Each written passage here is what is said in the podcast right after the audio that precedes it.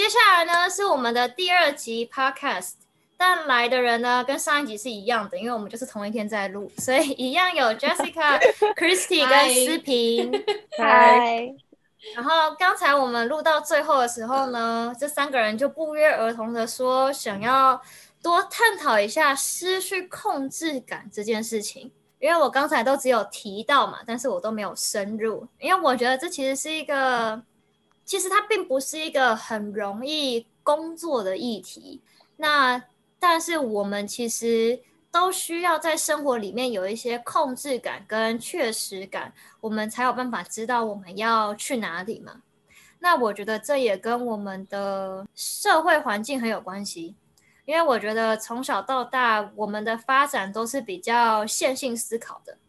对吧？你可能国中、国小就是念书，然后国中的时候，老师、父母就跟你说，你好好的考试，你考到了第一志愿，然后你的生活就会很快乐。然后结果你进了第一志愿之后呢，你不一定很快乐，当然也有人很快乐了。但是你到了高中之后呢，你又要被大家逼，就是说啊，你只要好好考，你考上台大了，你就一切就是人生幸福美满。然后之后你进台大了，有一些人可能很开心，但是也有一些人会在大学的时候开始觉得比较迷茫，就是那个确定的感觉比较没有那么多了，因为你需要选不同的系嘛。不像以前一样，你可以完全不思考就做大家都在做的事情。那所以通常是在大学的时候，一些焦虑啊、忧郁的情况会出现，因为你再也没有办法用一个比较习以为常的方式来生活了。那控制感这件事情呢，我觉得就是因为我们从小到大其实需要做的决定很少。我会说，特别是就是所谓的高知识分子，我们所谓的。比较在这个社会觉得比较成功的人，就可能小时候都是听大家说念书吧，然后我们就好好的念书，然后我们就达到了就是这个地方。那所以也都会一直觉得人生可能就是需要这样子下去。但有些时候生活里面很难方方面面都可以得到控制感。然后我知道我现在这样子讲控制感，的确是讲的非常的模糊抽象了，所以我想大家可能也有点不知道我到底想要讲什么，所以不如先让其他三个人来稍微讲一下，你们到底想要我讲什么东西呢？我觉得我可能会比较想要知道是，就是假设如果我在一个我觉得我现在不能失控的的状态，然后可是我我又觉得我要失控了。就是在当下要怎么怎么找回那种控制感，这是不是也很抽象？你觉得你可以举例给我听吗？你觉得你可以把那个情境讲出来吗？好，比如说就是可能是我跟我的伴侣在呃讨论一件事情，然后可能就是看看法不同啊，然后就会有有些摩擦，然后可能我就会感觉到哦，我可能情绪不是很好。然后可能就是会有点踩到那种临界点，然后我可能当下会觉得说，带你知道带情绪吵架不好啊，就是这也没有什么建设性啊。然后我现在应该要就是好好的控制好我的情绪，然后就是才就才有办法好好讲话。但我就觉得当下就是这件事情就会很难做到，然后我就会觉得说，嗯，就不知道这这有什么比较好的解法，就是在一个你觉得快失控的时候找回自己的。控制感这样，嗯，所以你这边指的失去控制，是你觉得你快要发飙了吗？对，快要就是情绪不是，对对对，就是可能我不想，我不想要这个情绪，我现在不想要是这样的情绪，可是我就是在那个情绪里面，然后我有点收不回来这样。了解，所以其实我怕我现在要转一个很大的弯了，就是。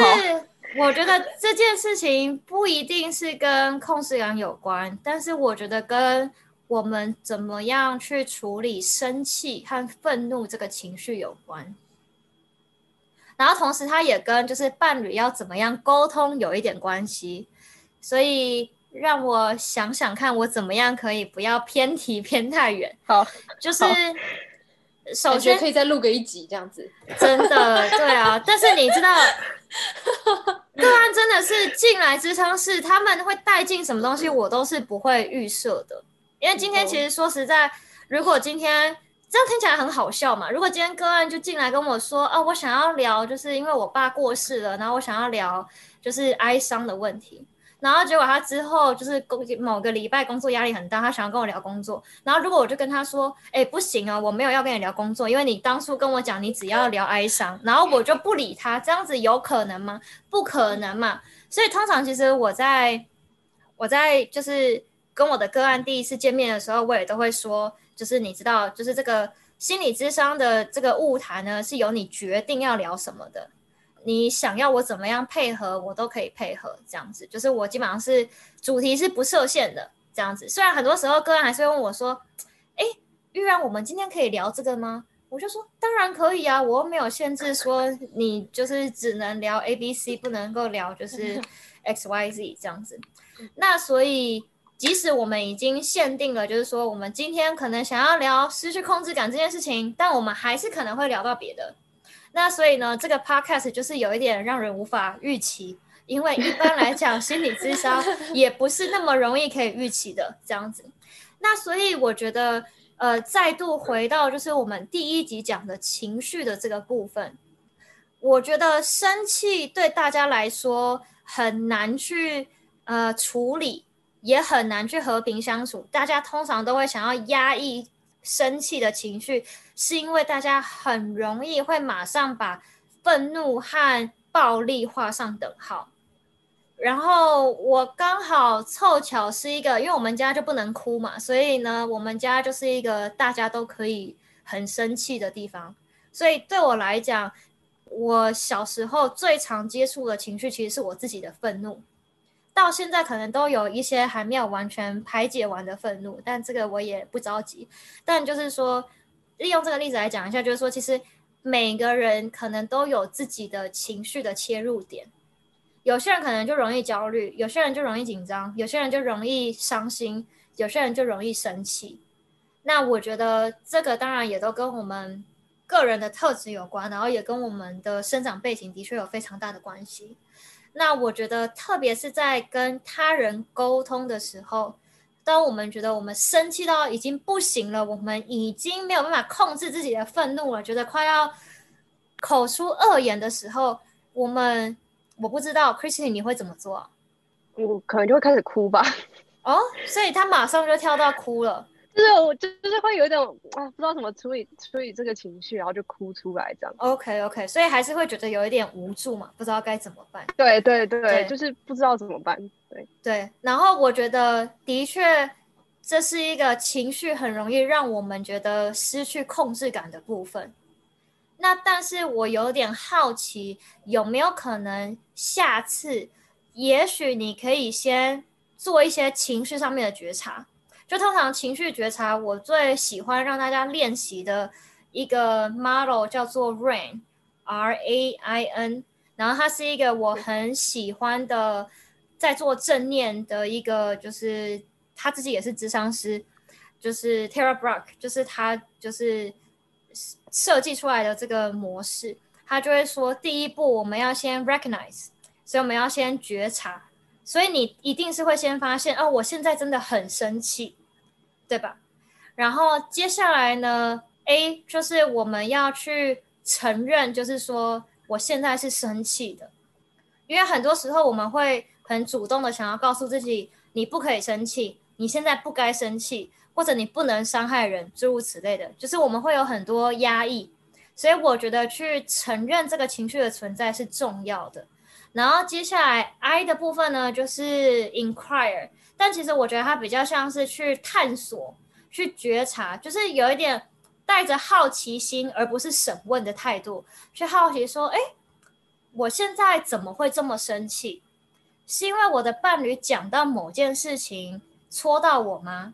还是是因为我们的意见太不合？还是我们的沟通无效，还是到底发生了什么事情？为什么在这个当下我会这么的生气？这样子，然后最后的 N 呢？呃，反正他后来改版了，因为前版没有用。他后来的 N 呢，基本上就是 nurturing，所以其实就是自我照顾。就是所以在生气的时候可能比较难想象，但我依旧会问这个大家很多人都回答不出来的问题：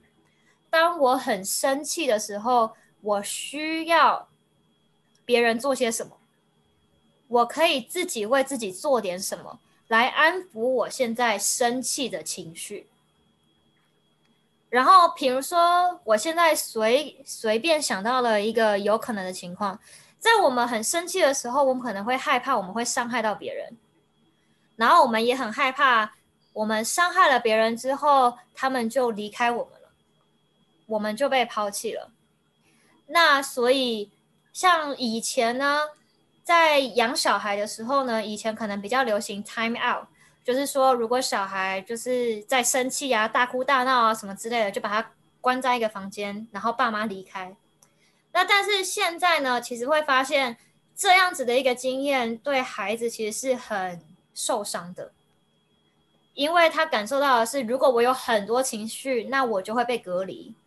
我就会失去跟我父母的连接，所以现在反而就是我们比较流行，就至少我在做就是身体取向创伤的这个部分，我们比较喜欢做的是 time in，就是我可能会，也许不是 Christy 你做得到，也许是在呃在你和你伴侣还能够正常沟通的时候，也许可以先让你的伴侣知道，说我如果到很生气的时候，我可能就会不知道要怎么样跟你沟通。但是我可能还是需要你在我身边，那所以其实一开始伴侣其实是可以做一些比较理智上面的合约，就是说，比如说你如果看到我现在已经生气到我讲话讲不出来，已经快要哭了，我已经没有办法跟你沟通了，但我依旧是需要你的，所以也许你可以过来坐在我旁边，但是等我自己的那个生气的情绪。发出来也离开了之后，我们再讲话，对吧？或者你说你刚才就哭了嘛，所以也许他也可以坐在你旁边，或者甚至牵手啊，或者是拍拍你的肩膀啊，诸如此类的，就是一样保有一些人类之间的连接，然后让你的情绪慢慢的消下去。所以就是想想一些办法让它缓和，就对了。对对。但是因为它已经出现了，所以就不可能让它不出现了。对，所以你刚刚讲的就是你希望不要有那个情绪，基本上就是不可能的。我们上一集也已经讲过了，就是不可能。对，所以控制控制是是指不要让它不出现，还是说就是像这样让就是让一切缓和？就是控制的意义是什么？嗯，其实我很少在。就是我基本上在做心理治疗的时候，我不会用“控制情绪”这四个字。我通常就是会说，那我们怎么样让情绪释放？就是我们怎么样去感受情绪，然后让情绪释放，然后怎么样关照我们的情绪，以及照顾这个现在很有情绪的自己。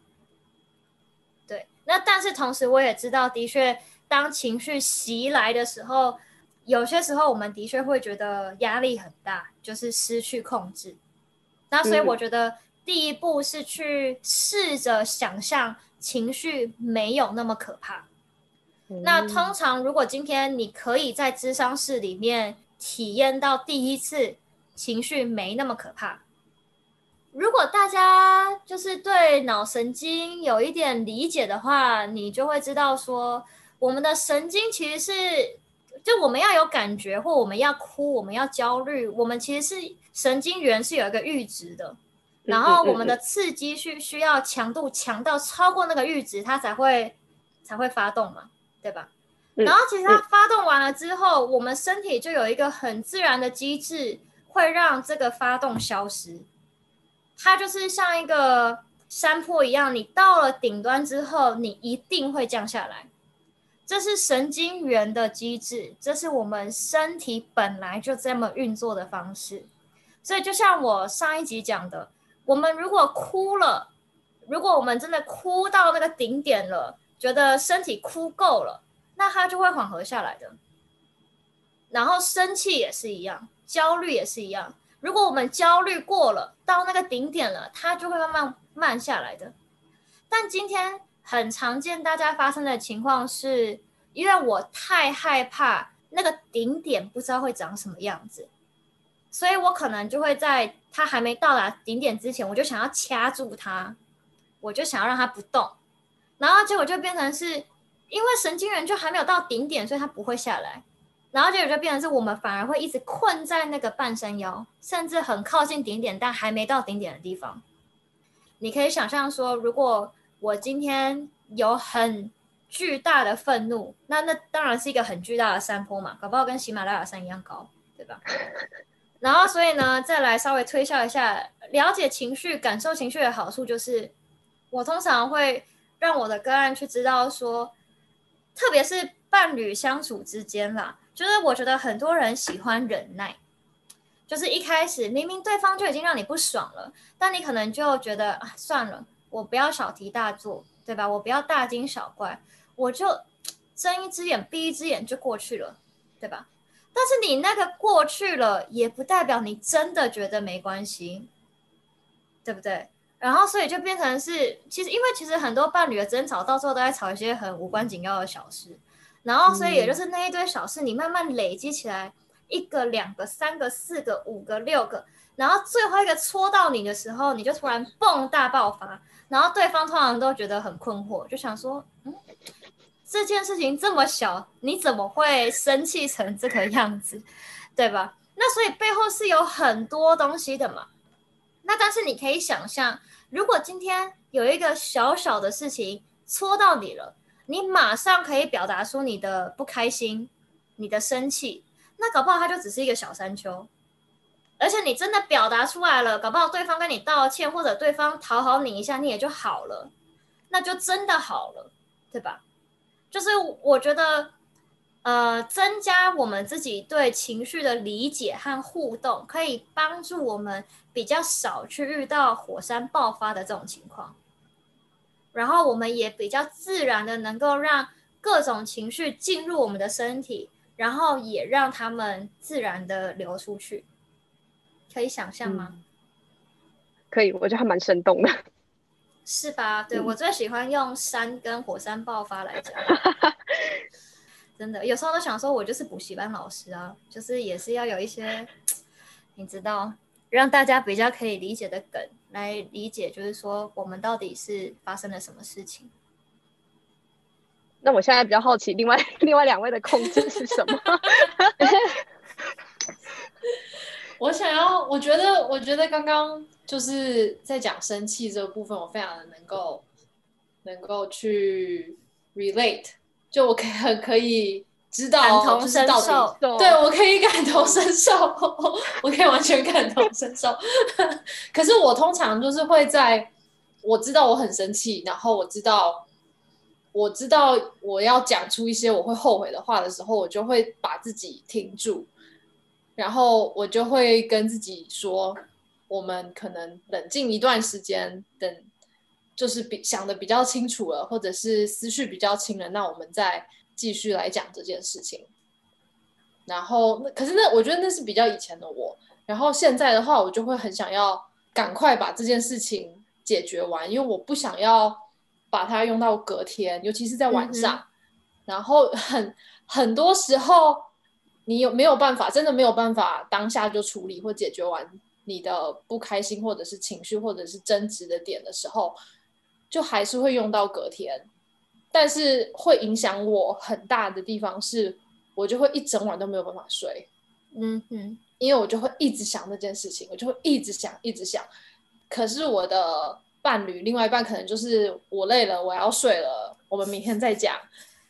那就也没有办法，就只能这样。对，所以这这里就要牵扯到，我觉得呃两件事情，我觉得比较有趣。第一件事情，我其实想要讲的是，不管是我们对伴侣的行为的，不一定是忍耐了，但是反正就是，或者是我们对自己可以有多少情绪，就这件事情，通常我很常会听到两个完全相反，但通常大家都会有的思维。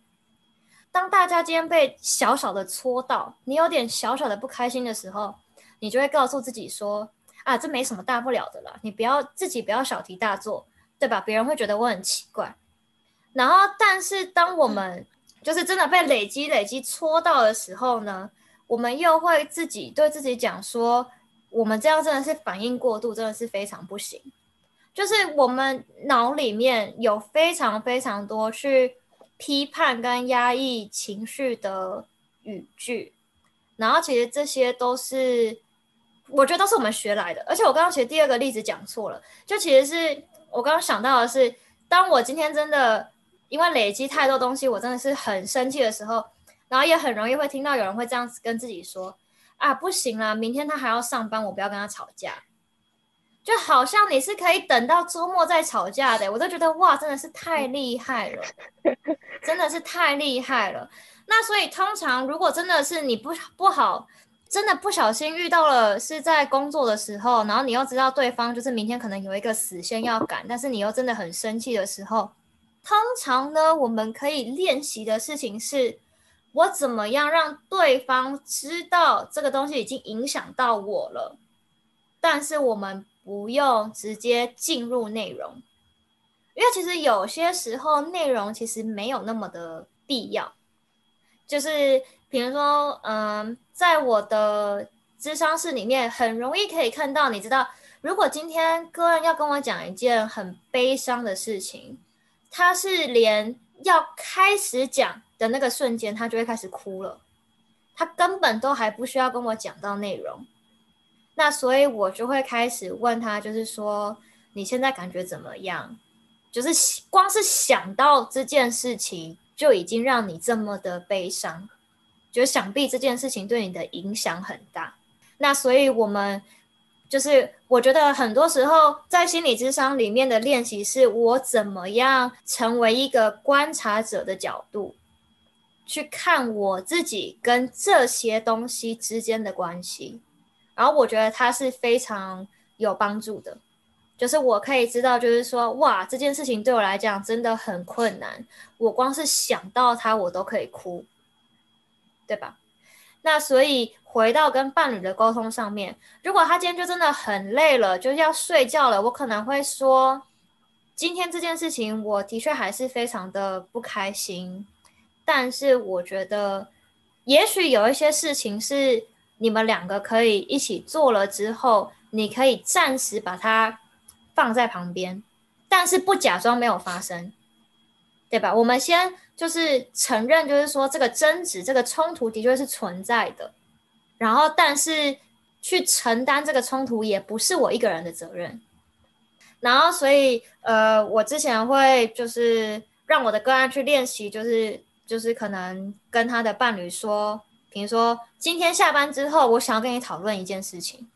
然后通常你也知道，你收到这样的简讯，你就知道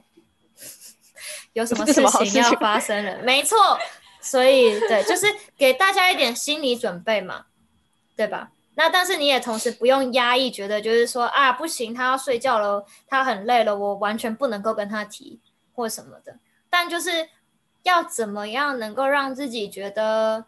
足够？就是现在的这个处理已经足够到一个程度，我可以去睡觉，然后可以明天再来吵，或者明天再来讨论。这个我觉得是需要一些练习跟探索才会知道的。我想就是针对 Jessica 还有 Christy 他们的疑问继续深入下去的话，那玉安你会觉得能不能在跟伴侣表达的时候，用比较轻微的方式表达怒意，这件事情觉得是必要的吗？因为刚刚听起来其实都是用一种很温和的方式跟伴侣说：“哦，我们接下来可能要讨论这件事情。”然后或者是说：“你这样让我不是很开心。”但是都是用叙述的句子，然后感觉起来好像并不是，嗯，并没有把自己的情绪传达出来，然后。可是我会觉得，好像有时候用这样的方式表达的时候，对方可能就会有点不痛不痒的，就会觉得 没错。所以呢，之前呢，我的确就有跟就是个案讨论过，就是因为我觉得它其实是有很多个关卡的。第一个关卡就是，我觉得刚才我跟 Chrissy 讲的，就是说生气不代表暴力嘛，所以生气不代表言语攻击，不代表你一定要伤害对方。那所以，以一个伴侣之商的角度出发的话，我们要么就是选择表达出自己的生气，比如说会说：“我现在真的很想要骂你，但是我选择不，但是我依旧表达我的生气。那或者也有一些，呃，我不太确定台湾人有没有办法做到，就是因为我自己本人没有尝试过，就是在美国，就是有一些呃伴侣智商师会让他们的就是伴侣的个案，就是他们可能现在开始计时十五分钟，你随便骂对方都没关系，你们两个人就是对彼此咆哮都没关系，但是十五分钟到了就没了。那十五分钟里面发生的事情，我们都不算数。不管里面骂了多少人身攻击、叭叭之类的东西都不算数。就是我们需要先知道，就是说，等于是他先给你一个架构，让你知道说，你生气的时候就是会胡言乱语，你就是会用言语伤人。那所以我要让你知道，我只是很生气，所以我才说这些话，但我没有真的这样认为。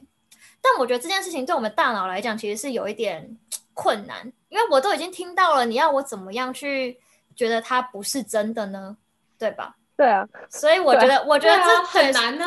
真的。所以这个实行起来，我觉得有点难。所以另外一个我觉得有点有趣的事情是打抱枕，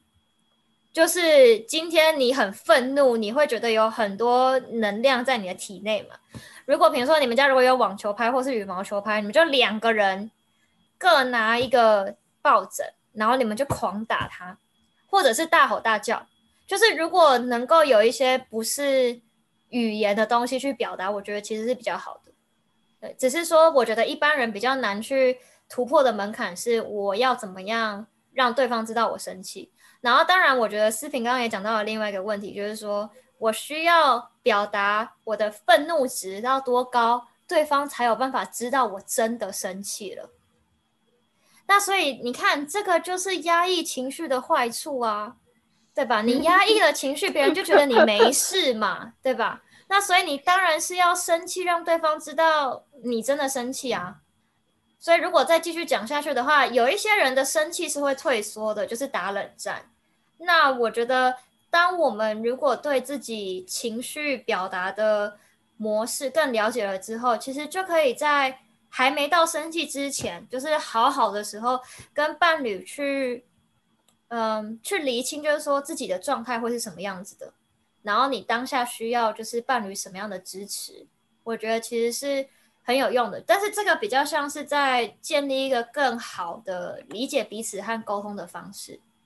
因为我刚刚讲的就是说。呃，要让伴侣过来坐在旁边啊，或什么之类的，这个都是一般时候的对话，这个不是吵架时候的对话，因为吵架的时候基本上是没有办法沟通的，就是我不相信吵架可以沟通事情，对，所以我们有愤怒必定需要表达，那只是我们要练习跟探索，我怎么样可以表达出我的愤怒，同时我不需要伤害别人，就是家里多准备几个抱枕这样。对啊，到处放抱枕，人形抱枕上面一个照片这样子，真的把它打烂。对啊，真的。或者有的人会去练拳击嘛，就是拳击什么的，那都是就是什么 kickboxing 什么的，我知道，我认识。对对对对，都蛮有帮助，很舒压。对啊，没想到讲到失去控制会聊到这一块。对啊，真的，可能因为伴侣都太不受控了，是不是？伴侣容易。但我觉得人际的确是控制，就是我们会感受到需要控制的一部分。我们都知道，大家理智上都知道，说我们每个人都来自不同的家庭背景，所以我们是不一样的人。那但是当我们变成伴侣之后，其实会有一个比较潜意识的动力，会觉得我们就是合而为一。所以，我们应该要心意相通，然后，所以就很容易在对方没有满足你的需求的时候，觉得为什么对方就是故意要忤逆我，对吧？很像他们就是故意跟你对着干，还是怎么样之类的。那但是其实有些时候就只是不一样而已。然后我也觉得很多时候，嗯，不知道是不是特别女生喜欢这件事情。就是我还是要打一个问号这样子，那但是的确比较容易听到，就是说会觉得对方应该要我不用讲你也知道我在想什么，就是觉得对方应该要有读心术。就这件事情，其实我也是都很 很不认同的啦，因为我觉得提出自己的需求其实是一件很重要的练习。那我觉得在伴侣面前能够说出自己想要什么或者自己需要什么，我觉得也是一件非常重要的事情。因为往往就是争吵都来自于，不管是做家事或者什么诸如此类的，都来自于你心中有一个期待，但是对方没有达成那个期待，对吧？那但是我根本不知道对方知不知道你的期待，所以通常如果个案进来了跟我讲，就是说啊，我跟我就是伴侣吵架了什么的，然后我可能就会问说，哦，那你觉得他知道你为什么生气吗？然后很多人就会卡在那边五秒钟，因为他可能不知道啊。嗯，对，那那你说他没有满足你的期待，他竟然这样子这样子这样子，那但是你怎么知道就是他知道你的期待，或者我们讲了同一件事情，我们的期待值是一样的吗？比如说，呃，比如说我最近的确有个案跟我讲，就是说她跟她的男朋友吵架了。因为她觉得她男朋友很脏，就是她男朋友就是就是她明明答应了她要洗碗，但是她竟然在睡前没有洗碗，到隔天早上才洗碗，所以她就生气了。然后但是男生就觉得很无辜啊，在我们家就是可以等到隔天再洗碗吗？我哪知道就是我们同意好，就是说好我会负责洗碗，但我不知道原来女生对男生的期待是。我希望你吃完饭之后十分钟内就把碗洗好，对啊，所以我觉得很多时候真的都是一些很小很小的事情，对。那但是我觉得语言有这样的一个问题，就是说我们都对这些词汇有太多假设了，然后我们常常会以为我讲的这个东西是你也知道的东西，那但是往往争吵就是来自于其实。你讲的我没有听懂，或者我们以为我们在讲同一件事情，结果我们在平行时空。那所以我觉得，当然听起来会很蠢啊！天哪，我难道需要跟我男朋友讲说，我希望你可以在今天晚上十点之前把碗洗好？但你不讲的话，他就真的不知道嘛？对啊，所以听起来很蠢，但沟通也就 也就是这个样子。我以前也是，哎，就是我都会觉得你应该要知道啊，为什么？为什么都不知道？然后最后才发现，原来他们都不知道。所以我现在就学会了，什么都一定要讲，就是讲清楚、说明白，直接给他就是范例草那个草稿，你要讲你要说什么，你要做什么都写好了。对，没错。然后我觉得，同时也可以鼓励一下，就是如果你是常常莫名其妙会被伴侣生气的人，我觉得。也许你也可以试着表达一下，就是你听到了，因为我觉得很多时候，嗯，当然现在就是你可以对讯息按赞啊，你可以按表情符号啊或什么之类的。那但是很多时候，呃，特别是相处越久的伴侣，可能会发现其实争吵的点也就那么几个。那有些时候也会有一个挫折感，是说啊，为什么每一次都在讲这件事情？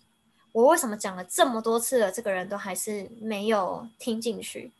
那一定就是对方不知道这件事情对你来说有多么的重要。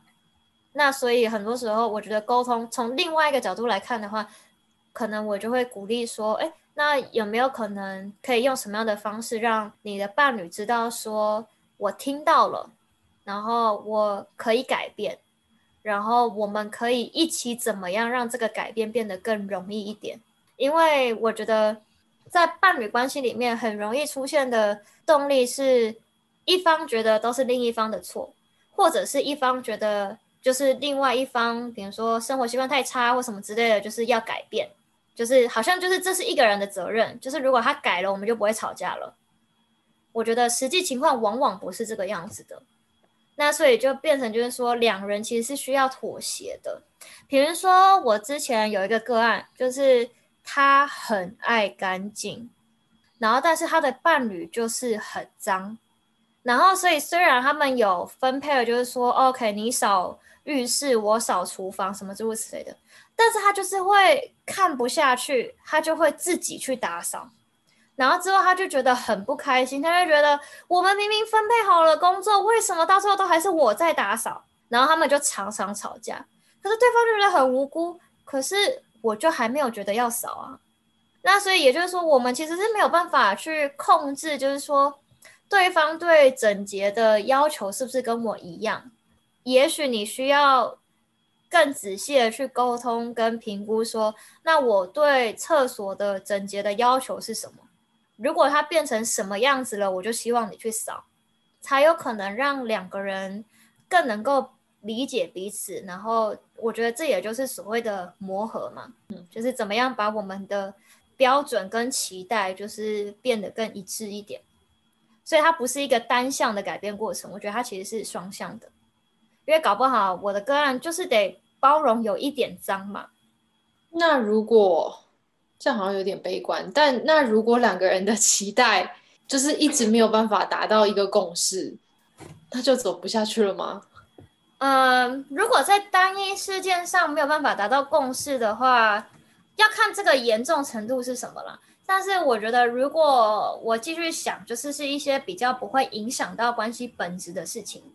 比如说不是一个什么，我就想要一段，天哪，我不知道该怎么用中文怎么讲，就是比如说我就想要一对一的关系，但对方就是想要一对多，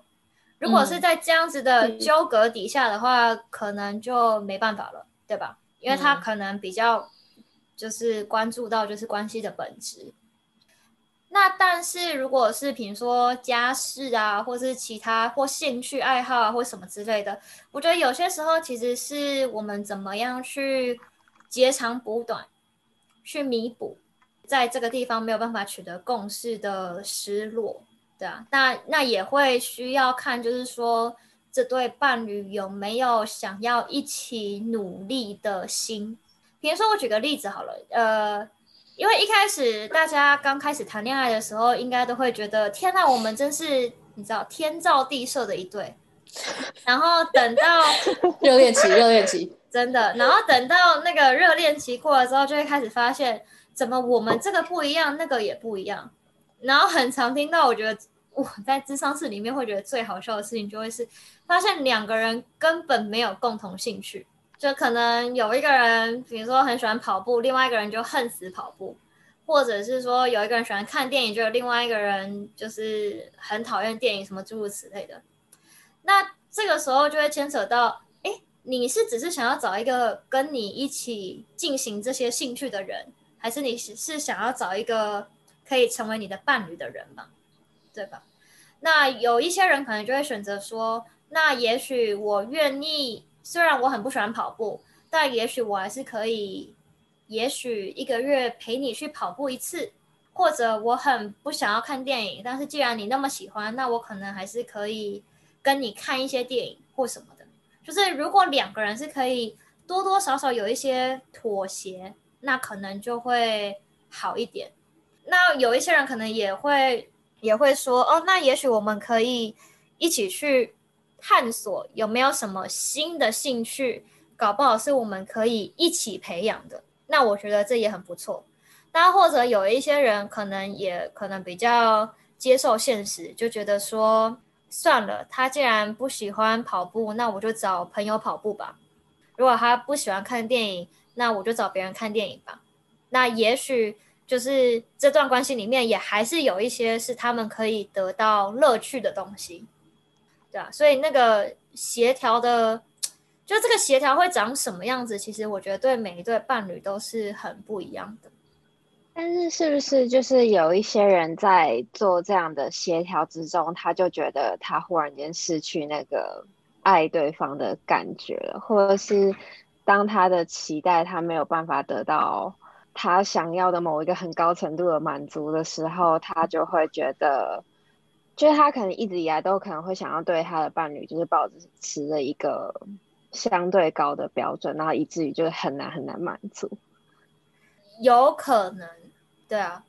那所以我刚才讲的嘛，就是这些协调都来自于一个前提是两个人都有一份承诺是要继续经营这个关系的，对啊，因为的确很有可能就是天哪，最后发现你知道话不投机半句多，就个性不合就分手了。那所以虽然听起来很好笑，大家都会说：“天哪，你们在一起这么久了，怎么可能会因为个性不合而分手？”但是就是有可能，因为当我们还很热恋期的时候，或者很爱对方的时候，就会觉得：“天哪，对方什么东西我都可以忍受，对吧？”那但是当我们对对方的爱意没有那么多了，那当然就越来越不能忍受了，最后就是看到了就讨厌，那就只能分手了。对啊。那所以，同时我觉得我也会跟就是一些个案去讨论，就是说我们怎么样可以建立一个对关系比较实际的期待。因为说实在，这个伴侣有没有可能满足你一个人所有的需求？答案是不可能，因为连你的父母都没有办法做到这件事情。所以这个世界上没有任何一个人可以完全满足你的期待，连智商师都不可能。对，那所以在这个人际的体验里面，哎，好像可以稍微拉回一点，就是控制感这件事情。所以在我们的人际关系里面，必定会有失望的部分。那我觉得怎么样去处理？我觉得失望，我因为失望而觉得伤心难过的这个部分。反而是更重要的。我比较喜欢的就是伴侣之商的路线，会说一段关系最重要的，并不是他们永远没有冲突，而是在冲突之后，这段关系怎么样修复。因为每一次我们能够修复这段关系的时候，这段关系都会变得更强壮。对，因为我们。我们没有要把这段关系就是养在温室里面嘛，就是什么困难什么的都都没有，然后就让它这样一直长下去。当然，有的人也可能就是有这样的经验，我觉得也很幸运，也很好。那但是我觉得有些时候就是冲突和嗯不协调或什么的，对关系来讲不一定完全都是坏事。特别是如果你今天为了要让这段关系变得看起来很美满。而完全不表达自己的需求，完全不敢让对方知道你真实的想法和感受的话，那我就会觉得，也许可以试着表达一下，这样子。其实现在气氛变得蛮凝重的，我不知道是 大家都在思考，大家陷入沉思。真的，每个人看起来都你知道眉头深锁。其实你不是一开始有问说，就是我们就是想要聊失去控制，就是对于这个方面有什么想法，或者是想要得到什么，或者是对他的对。但我那我那时候其实就觉得说，其实就是人生中很多事情是真的我们都不能去控制的。然后人际关系，我觉得是大家都一定会遇到的，就是。嗯哼，嗯，所以对啊，你刚刚好像有解答了我一点点问题，就是 在这个部分，因为有的时候你就会觉得说，那就是走不下去了嘛，那为什么要要还要在那还有什么好好好努力的？然后那时候你就会觉得说，好像你没有办法去控制对方的想法，或者是你没有办法去控制对方在想什么，嗯，你只能做好你自己。能够做的，然后这段关系到底还能不能够走下去，那就是顺其自然。嗯，没错。虽然有的时候，有的时候是可以努力的，但是我觉得，我就会觉得说控，就是控制这个部分，我只能做好我自己的部分。就是如果在一段关系里面，对方到底怎么想，或者是对方到底想要做什么，就是我是没有办法去控制的。所以有时候就会害怕说，那我今天投入了这份感情，我在这份这个关系中。就是我到底能够，也不是说想要控制什么，但是就会害怕失去，嗯哼，这一份没错爱或者是感情，而不敢把自己放进去里面，因为就会有那种害怕失去控制的感觉。没错，而且我对，而且我觉得，呃，如果我稍微抽换一下词面的话。那个害怕失去控制，其实指的可能是我们害怕我们全然的依赖了一个人之后，这个人会把我们抛弃。所以，当我们越爱对方的时候，我们其实就是让对方对我们有更大的影响力。而我们去觉察到，就是哇，我真的这么在乎对方的时候，其实我们也是会害怕的。那所以今天我可能会有几个切入点，就是因为我我比较喜欢，就是我比较喜欢用围观的方式去看很多东西。所以今天当我们说我们在一段关系里面努力的时候，我可能就会好奇说，这个努力是不是一头热啊？对方也想要努力吗？或者我们现在努力的这个方向是对的方向吗？或者这个努力的状态是你觉得舒服的状态吗？还是你其实是勉强自己在努力？然后这个努力可以努力到什么程度呢？因为有些时候，也许我们的确是需要为自己，呃，我觉得顺其自然这件事情有点奇妙。就是我觉得有些时候，我们的努力反而是好像把所有的决定权交给对方。好像如果今天对方愿意继续走下去，那我们就走下去；如果对方还是想要分手，那也只能分手。好像我们在这段关系里面是全然没有话语权的。那的确，分手这件事情也比较残酷，因为的确。我记得我以前喜欢的老师，他就会说，两个人要交往，要两个人都同意，但分手或离婚，真的是一个人说了也就这样子了，对吧？所以他的确是有很现实、很残酷的那一面。那但是如果我们到了这个阶段，然后把所有的决定权都放在对方身上的话，我们其实也是把自己。呃，放在了一个很脆弱、很脆弱的位置。那所以，如果这个时候我是一个咨商师，我就会问说：那你觉得这样子值得吗？或者你想象未来，如果就是你一直要这样子去忍耐，你觉得你会开心吗？对，就是有些时候我们可能需要跳脱当下。去看一下这个东西，去想象一下，它是不是依旧是我想要的？对，那我觉得有些时候，呃，就会松动一些可能性。当然不是说对我马上就分手，讲我马上就离婚，对，也没有那么夸张。但是我就我觉得，对我来说，做智商很重要的一件事情是，我很喜欢去松动那些很绝对的东西。因为这个世界上没有什么绝对的东西，很多事情都是相对的。那但是当我们觉得我们面前只有一条路可以走，我们就会觉得被困住了，我们就会觉得很糟，对啊。但是很多时候客观呃条件来讲的话，方方面面，我觉得很多时候都不是只有一条路的。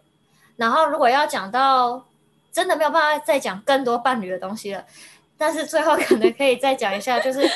而且我觉得很多时候伴侣之间的动力是很奇妙的。如果对方觉得他不管做什么事情你都不会离开他，那他就不会尊重你。对我觉得这是一个尊重的问题。那所以也不是说你要，当然这样也很不健康。我没有要叫你随时随地都去威胁对方说你这样不做我就分手。也没有那么夸张，就是大家不要这样做，对。但是我觉得让对方就是尊重并且在乎你也是一个人，这件事情是非常重要的。因为有一些人，特别是我会说，呃，可能天生不管是外观或者是社会条件都比较好的人，他们天生就是可以比较是挑的那个人嘛，所以他们通常可能在关系里面比较不用付出。那所以他们就很容易把对方的付出视为理所当然。那但是当然没有理所当然这件事情啊。那所以我要怎么样让对方知道说，我是因为很在乎这段关系，我是因为很爱你，所以我愿意做这件事情，而我希望你也能够为我做一样的事情，对吧？因为我觉得一段健康的关系是需要平等。互相对待的，这集就这样变成 伴侣智商了，真的 天哪！两性关系伴侣智商，不好意思啊，真的真的真的，这一集就是伴侣智商了。对啊，如果没有什么其他的很急着想要我在这一集讲的东西，我搞不好就想要很突然的停在这边了。我觉得可以。你们你们这样，对啊，你们三个现在觉得怎么样呢？我们讲了这么多伴侣关系，嗯对，很贴近心里的东西。嗯，对。对，嗯而且我觉得刚刚最后那段讲的，让我很能感同身受。嗯哼，就我觉得真的需要彼此尊重，跟不能觉得他就是对我死心塌地，不会离开我。嗯哼，没错，就是不能够在关系里面不能够让一个人太拿翘。我我也不知道，因为通常会走进智商室的都是比较不拿翘的那一个嘛。对，所以如果能够如果能够进入伴侣智商的话，我觉得是很不错的。因为通常如果我的个案来找我讲，就是他们跟伴侣出现的问题，我当然会全心全意的支持他，然后我也会试着就是帮助他去找到一些更好可以沟通的方式。那但是同时，我也都会疯狂的、不断的，就是推荐大家可以去做伴侣智商。像我最近有个案，就是我已经讲了好多年，然后终于他的伴侣愿意去做智商了。那其实听起来也会觉得有点现实，因为的确是到我的个案觉得，如果再这样下去，搞不好我们就走不下去了。然后他们已经在一起超过十年了，所以这是一个段就是很很深刻，就是很长期的关系。然后他们也经过了很多风风雨雨，那所以的确也是到了这个状态，然后的确就是会有很多一样的争吵不断的发生。然后我的个案就是觉得不开心，然后后来他的伴侣也觉得不开心，然后一直一直到今年，他们才让比较拿翘的那一方下定决定说：“好，那我们来找个伴侣智商师吧。”所以有些时候你说，就是真的需要逼到一个程度，很现实的讲，就是这个样子。你知道，不见棺材不掉泪，大概就是这个样子啦。那我们今天就要结束在这个奇怪的收尾了，大家拜拜。好，拜拜拜。拜。